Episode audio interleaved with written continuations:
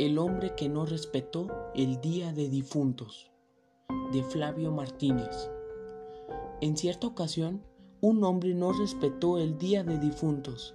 Se trataba de un hombre que no quería perder un solo día de trabajo en su parcela.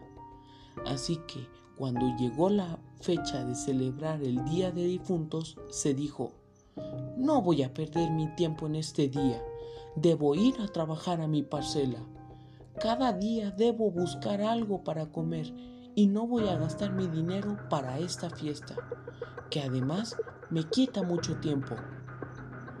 Así que se fue a trabajar al campo, pero cuando estaba más ocupado, escuchó una voz que salió del monte y le decía, Hijo, hijo, quiero comer unos tamales.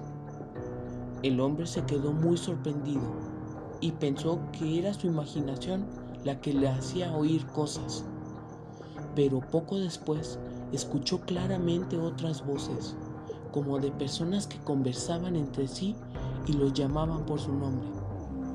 Reflexionó sobre lo que estaba pasando y comprendió que eran voces de su padre y familiares difuntos que clamaban por las ofrendas que les había negado.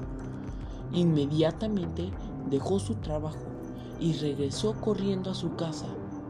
Allí le dijo a su mujer que matara unos guajolotes e hiciera unos tamales para ofrendarlos a sus difuntos en el altar familiar. Mientras la mujer trabajaba sin cesar en la cocina, preparando las ofrendas, el hombre se acostó a descansar por un rato. Cuando todo quedó listo, fue la mujer a despertar a su esposo no logró despertarlo, pues el hombre estaba muerto. Aunque había cumplido con lo que pedían sus familiares difuntos, estos, de todos modos, se lo llevaron.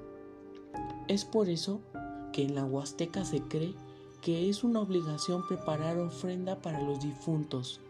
De esta forma se les complace y se comparte junto con ellos la alegría que se vive en familia. Por eso, nunca se debe dejar de ofrendar a los muertos el 2 de noviembre. Se prenden cohetes y bombas para que su ruido espante al demonio. También se encienden velas para que iluminen el camino al difunto.